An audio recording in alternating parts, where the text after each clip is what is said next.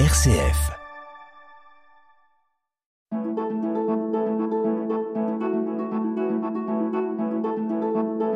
Itinéraire.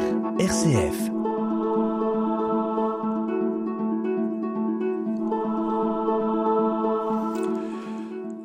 Bonjour à toutes nos auditrices et auditeurs d'itinéraire à Bourges. Bonjour Claire. Bonjour Auguste. Nous accueillons aujourd'hui Auguste Bipendu. Bonjour Auguste. Bonjour. Bonjour Auguste. De, Bonjour Claire, bonjour Auguste. de nationalité congolaise, en France depuis 2018 et avec la particularité que nous allons pouvoir faire un véritable itinéraire d'Auguste Bipendu depuis 2017. Nous l'avions reçu, il était postulant d'un titre de séjour. Il s'est passé entre 2017 et puis 2023, ça fait six ans. Qu'est-ce qui s'est passé pendant ces six années-là? Alors, je, je dirais, euh, bah, ça, ça a été un parcours des combattants. Bah, le regarder euh, aujourd'hui, c'est une satisfaction. En même temps, je trouve un motif de fierté pour euh, avoir tenu bon, motif de fierté pour euh, avoir accepté aussi de me faire accompagner par euh, différentes personnes qui se sont retrouvées sur euh, mon chemin. Motif de satisfaction que tout se soit bien terminé. Et aujourd'hui, je, je dirais que je suis stable. Rien à voir avec les années d'avant. Quel a été le, le plus difficile? Est-ce que vous avez un, un moment où vous avez douté? Oui, il y a eu euh, beaucoup de doutes hein, selon les, les étapes, mais les, les plus difficiles, c'était euh, de me retrouver dans la précarité, puisque au fait, euh, j'avais jamais vécu vraiment la précarité jusqu'au point de manquer euh, un logement décent. Donc euh, ça, c'était un choc. À un moment, je me suis remis en question si euh, j'avais euh, pris une bonne décision de me lancer euh, dans cette démarche qui euh, prenait du temps. De quitter votre pays. Bon, pas, pas, pas vraiment ça, mais plutôt euh, chercher à me régulariser de, de cette façon-là en introduisant euh, ma demande d'asile. Oui. Ouais, je m'imaginais pas que ça prendrait euh, autant de temps et qu'on se retrouverait à un certain moment euh, vraiment démuni et tout seul. Je pensais que la- l'accompagnement était plutôt euh, complètement organisé, mais à un moment il y a eu aussi des, des, Des manques. des manques où tu, te sentais tout tout seul Oui. et euh, vraiment dans la précarité. C'était au début de ces étapes euh, franchies depuis? Alors, les débuts, les débuts a été plutôt euh, administratifs et euh, assez clairs quand même. Les premiers rendez-vous, les enregistrements, les débuts euh, d'envoi des documents à, à l'OFPRA et consorts, c'était plus ou moins clair. C'est quand la première phase, la demande a été complètement envoyée, ah, que tu te retrouves un peu... euh, Parce qu'il n'y a pas de réponse pendant très longtemps. tout de suite, non. Tout Oui. de suite, non. Ben, moi, j'ai dû attendre presque une année. Ah mais fort heureusement, il y a des associations qui euh, prennent plus ou moins le, le relais euh, à accompagner les demandeurs d'asile, en appui euh, aux structures euh, gouvernementales. Donc, c'est c'est ça qui euh, m'a permis aussi de m'en sortir. Parce que comme ça, j'ai parlé tout à l'heure des rencontres des personnes aussi sur mon parcours qui m'ont éclairé, qui m'ont ju- jusqu'à des personnes qui m'ont accueilli chez eux en, en famille ici à, à Bourges. ouais. Quel était votre sentiment dans, dans cette attente et de votre, quelles étaient vos, vos relations avec votre famille? Bon, avec euh, la famille, je- j'essayais de- d'expliquer ma mon parcours et euh, l'imprévisibilité de l'issue, puisque je je savais pas trop si euh, la réponse serait positive ou négative. Tu tu fais ta demande puis tu attends. Il n'y a aucune garantie. Mais par contre, il n'y a pas non plus euh, des, des éléments qui peuvent te montrer que non, euh, ça va pas marcher. Donc, on est un peu dans, bah, j'ai essayé de faire comprendre ça aussi à ma famille pour que on attende ce qui allait arriver. Et calmer leur, euh, leur anxiété aussi. Oui, La famille au pays? Oui. Oui. J'étais, j'étais, en ce moment-là, j'étais tout seul hein, ici Ah en oui. France. Ouais. Vous étiez des- très jeune Bon, pas très jeune, mais un peu plus jeune Ben- qu'aujourd'hui. Ben oui. Oui, à peu près, dont moi Bah, 6 ans. j'ai- J'étais déjà euh, majeur, disons. Oui. Donc, euh, moi, je suis, je suis arrivé majeur. Jeune Euh, majeur. Oui, euh, avec un parcours euh, déjà derrière, un parcours professionnel. Ouais. Itinéraire. Sur RCF. Itinéraire. Vous étiez enseignant, je crois. Voilà. Et est-ce que le fait de ne plus avoir d'activité professionnelle, enfin d'activité rémunérée, est-ce que c'est un, un lourd handicap ou est-ce que ça passe après le reste? Euh, oui, c'est un vrai un vrai problème, euh, surtout au niveau psychologique et mental. Quand on est habitué à, à travailler, comme euh, je l'étais moi, donc j'ai travaillé à temps plein, je me suis retrouvé euh, sans rien faire, donc euh, mais euh, ça ça ça t'étape psychologiquement et euh, moralement. J'avais déjà un début euh, d'hypertension, mais ça s'est accentué en ces moments-là, puisque j'ai j'ai vivé plus euh, l'anxiété, les journées euh, étaient euh, longues.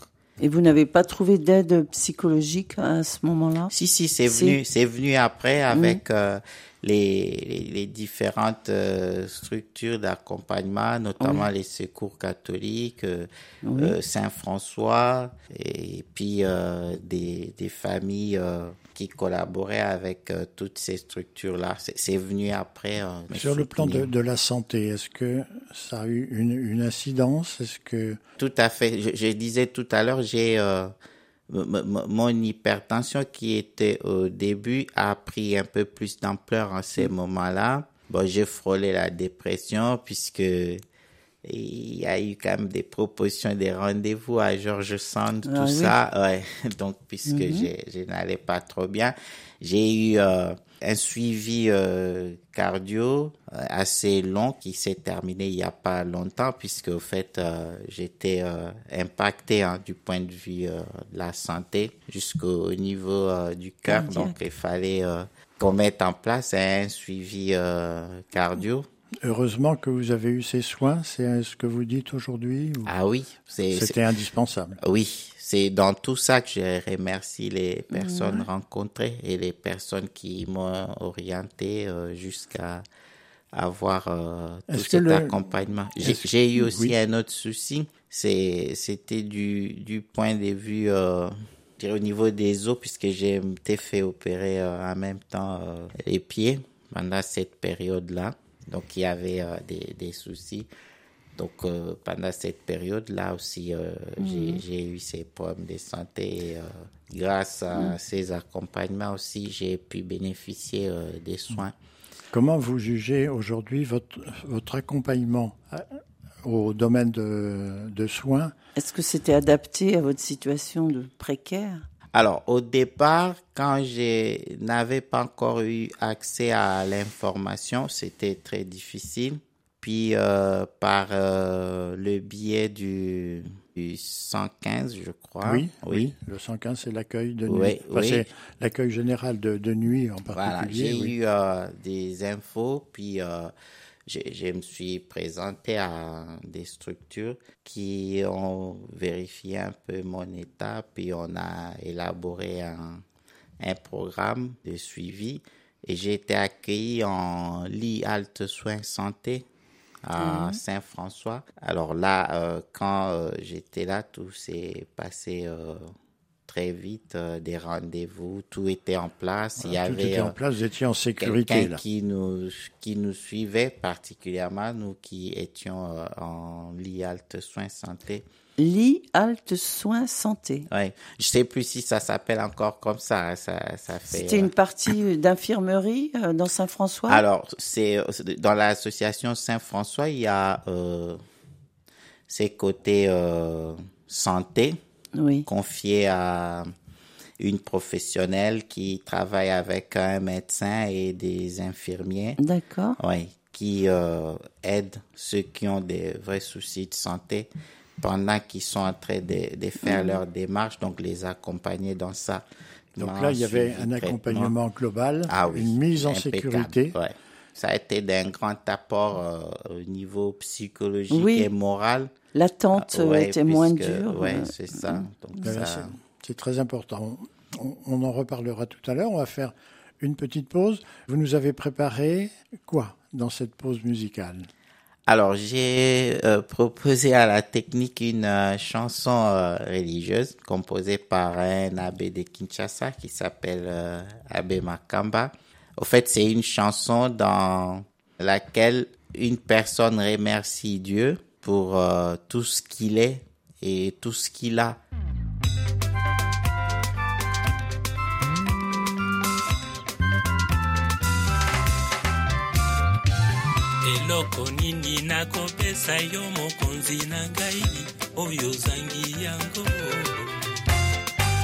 eloko nini nakopesa yo mokonzi na ngai? Oyo ozangi yango. Nyonso ezali na ngai euti na yo. Nyonso nazali na yango euti na yo. Euti na yo euti na yo. Yo nde mokeli na ngai tika na tondo yo ngai nazali moto pamba yo otondi na nyonso otondi na nyonso otondi na nyonso. Eloko nini nakopesa yo mokonzi na ngai oyo osangi yango. Eloko nini nakopesa yo mokonzi na ngai oyo osangi yango. Nyonso ezali na ngai euti na yo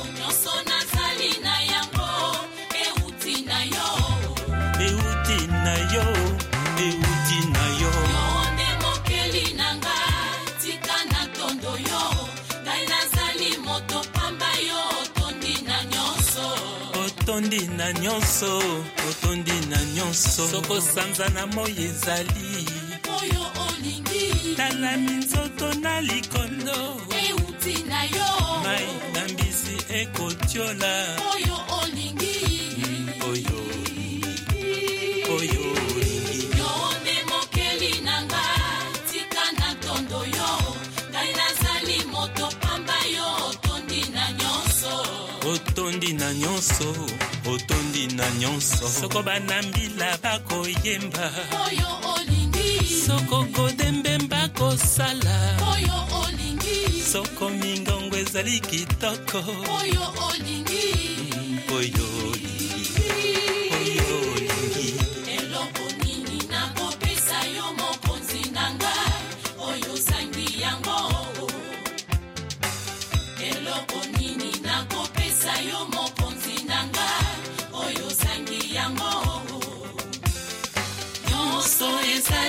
euti na yo nyonso nazali na yango. Euti na yo euti na yo euti na yo. yo nde mokeli na ngai tika na tondo yo. Ngai nazali moto pamba yo otondi na nyonso. Otondi na nyonso otondi na nyonso. Soko bato bazali na bolingo. Oyo soko bato bazali kobalana. Soko bato bazali na esengo mm, makambo masoma mokili. Bonini yango biso tozali na yango. Bonini yango bato bazali na yango. Nyonso ezali na mokili. Euti.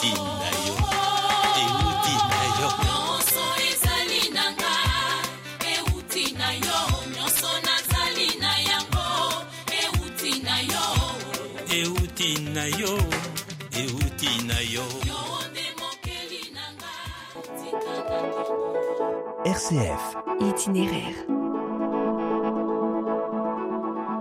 Nous sommes en compagnie d'Auguste Bipindu, qu'on avait reçu ici à Itinéraire au moment de son arrivée, donc il y a six ans, et avec qui nous faisons ben, le parcours et le point actuellement. Vous avez maintenant la de la famille avec vous. Oui, tout à fait. Donc, euh, j'ai j'ai fait euh, un parcours aussi euh, de ce point de vue-là. Au départ, euh, j'étais accompagné par euh, Pôle Emploi, puisque au fait, avec mes diplômes obtenus euh, à l'étranger, j'ai pas pu euh, trouver euh, un emploi euh, au, au niveau de l'éducation nationale. Oui, Que c'était diplôme d'enseignant. Oui. Diplôme, Enseignant, oui, quoi de Vous étiez dans le enseignant dans le secondaire, Secondaire, au, ouais. au Congo, d'accord. Ouais. Alors, du coup, euh, euh, dans l'accompagnement avec Pôle emploi, j'ai dû euh, choisir une profession qui n'est pas très éloignée de ce que je faisais avant. Donc, j'ai choisi euh, de faire une formation de ce qu'on a appelé avant AMP, mais aujourd'hui c'est AES, donc euh, accompagnant éducatif et social. Et euh, j'ai choisi de travailler en structure dans le secteur du handicap. Donc, euh, j'ai travaillé avec euh, des tout jeunes, des, des tout petits en IME. Puis euh, après, avec les adultes. euh, donc euh, là, euh, présentement, je, je travaille avec euh, des adultes euh, handicapés euh, mentaux. Donc, je fais euh, l'accompagnement. En IME aussi? Non, là, je suis euh, en foyer de vie. Heureusement, aujourd'hui, je suis en CDI. Ben, D'abord, on, peut vous féliciter. d'abord. Merci. Mais oui, bravo. Et vous avez pu faire venir des membres de votre famille. Oui, j'ai fait venir euh, mes deux grandes filles qui étaient restées. Puis, euh, dans l'entretemps, j'ai noué euh, une relation. Et euh, de cette relation, j'ai eu aussi des enfants. Donc là, euh, j'ai une famille bon, recomposée de quatre enfants. Comment vos deux filles ont, Ont vécu leur arrivée ont vécu leur arrivée avec vous? Alors, c'était une euh, grande joie de les retrouver et euh, pour elles aussi, c'était euh, une grande joie d'a- d'arriver finalement puisque, en fait, les, les démarches ont pris aussi des années. Donc, c'était un aboutissement heureux aussi. Alors, leur adaptation a été euh, plus ou moins rapide vu que elles venaient euh, d'un pays francophone. Oui. Oui. Donc, euh, au Congo, on parle français. Ça n'a pas été euh, euh, difficile. Elles avaient quel âge Les grandes Alors, filles? la, la grande euh, avait euh, euh, 21 ans Oui. et puis euh, la, la plus jeune, euh, 16 ans. Donc elles étaient déjà en études supérieures, hein, en études. Euh, non. Lycée. Le, le- le parcours euh, n'a pas vraiment abouti à ça. Ah. La, la cadette était encore euh, euh, au lycée. Au disons, lycée, ouais. ouais. Puis euh, la, la grande avait pris plutôt euh, d'autres options que des longues études. Ouais. Mais, mais en fait, les démarches ont commencé quand toutes deux étaient encore mineures. Ah. Donc, c'est dans l'aboutissement que l'autre avait pris un peu d'années, puis elle était majeure. Alors, quand elles sont arrivées, bah, du coup, l'accompagnement était euh, différent, vu que l'une était majeure, l'autre euh, mineure. Ma fille euh, mineure, tout de suite, a trouvé une orientation pour l'école. Là, elle est à Sainte-Marie. Et là, elle est en première. Donc, Elle a ça bon avance bien. parcours, oui. Puis sa, sa grande sœur s'est lancée directement dans une formation d'aide soignante. Puis euh, là, elle, euh, elle travaille déjà. Donc, elles ont bénéficié ben, de toute votre expérience et puis de Ouais. toute la, la connaissance, bien sûr, des, des Des circuits, structures, des structures, circuits, ouais, voilà, tout, tout est allé euh, assez vite et, et bien. Itinéraire, itinéraire, itinéraire. Itinéraire sur RCF. Nous sommes en pleine préparation d'une nouvelle loi sur l'immigration. Et, et le débat ben, est, est assez difficile en France. Ça fait peur, hein, Beaucoup d'opposition, de, Mm. de positions différentes aussi.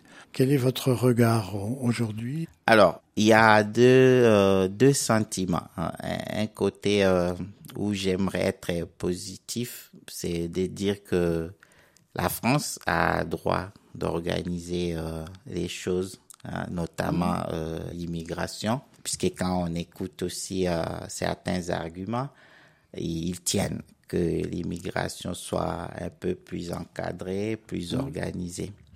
Donc, euh, je trouve que euh, mettre en place une loi, c'est positif. C'est Mhm. C'est- c'est- Le principe euh, vous paraît tout à fait normal. Ouais. euh, juste. Ouais. Mhm. Après, euh, le, le côté euh, sentiment un peu négatif, quand, quand je vois par exemple euh, qu'ils sont en train d'émettre certaines limites Beaucoup de limites. pour avoir de l'aide, de l'accompagnement, avoir euh, fait cinq ans, ceci, cela, même pour l'aide médicale. C'est s'exposer aussi peut-être à des vraies euh, maladies euh, contagieuses ou à des vraies épidémies. Puisque quand on arrive, parfois on, on vient découvrir ici qu'on est aussi porteur de... Qu'on est, qu'on est malade, qu'on a une maladie. donc- Mais c'est encore que des débats. Hein. Pour l'instant, c'est les Mais débats. c'est un point sur lequel vous portez votre attention parce Oui. que vous connaissez le système de soins et, Mhm. et vous en avez Mhm. bénéficié. Bénéficier, Et euh, si vous en aviez, si vous n'aviez pas pu accéder à ce, à, à tout cet ensemble de soins, vous auriez été très en difficulté. Ouais, très en difficulté. Et vu que, par exemple, mon, mon cœur était entamé, ah ben peut-être qu'on aurait eu à m'enterrer. On peut s'imaginer euh, quand on reçoit des vivants puis euh, qui deviennent des morts. C'est, c'est aussi un poids de plus. Donc, euh, de ce point de vue, je trouve que je sais pas trop hein, comment les, les peuples réussira à, à faire comprendre exactement ce qu'ils veulent et surtout que les peuples aussi n'est pas euh, uniforme donc c'est pas les, Il y a la même point, voie. Il y a un point particulier sur lequel vous- votre avis nous intéresse aussi, c'est la question de régularisation des personnes qui sont Déjà là. déjà là, qui sont dans la clandestinité pour beaucoup, d'une façon euh, involontaire, Mhm. parce que soit ils sont en attente des recours qu'ils ont faits, soit Mhm. pour différentes euh, raisons, ils sont là et ils ne peuvent pas être euh, de retour chez eux.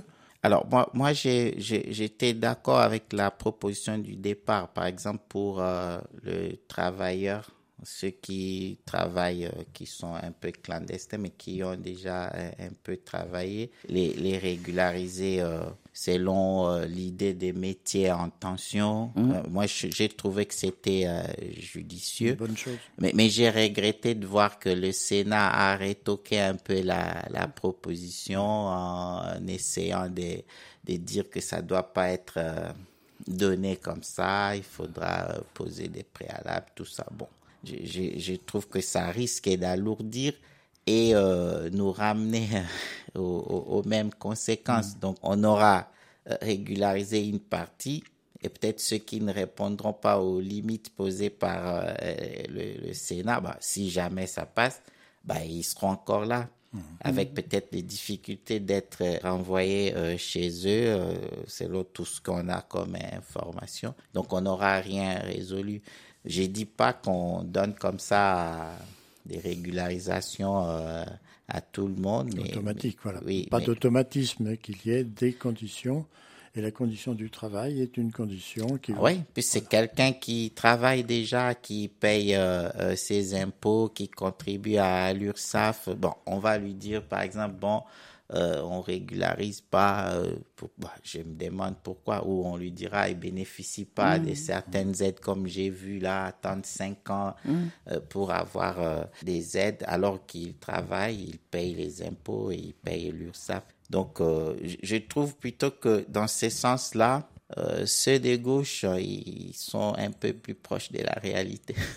Après, je fais pas trop des, Ils des sont un peu propagandes euh, Votre, politiciennes. votre témoignage nous, nous intéresse beaucoup et nous a intéressé beaucoup.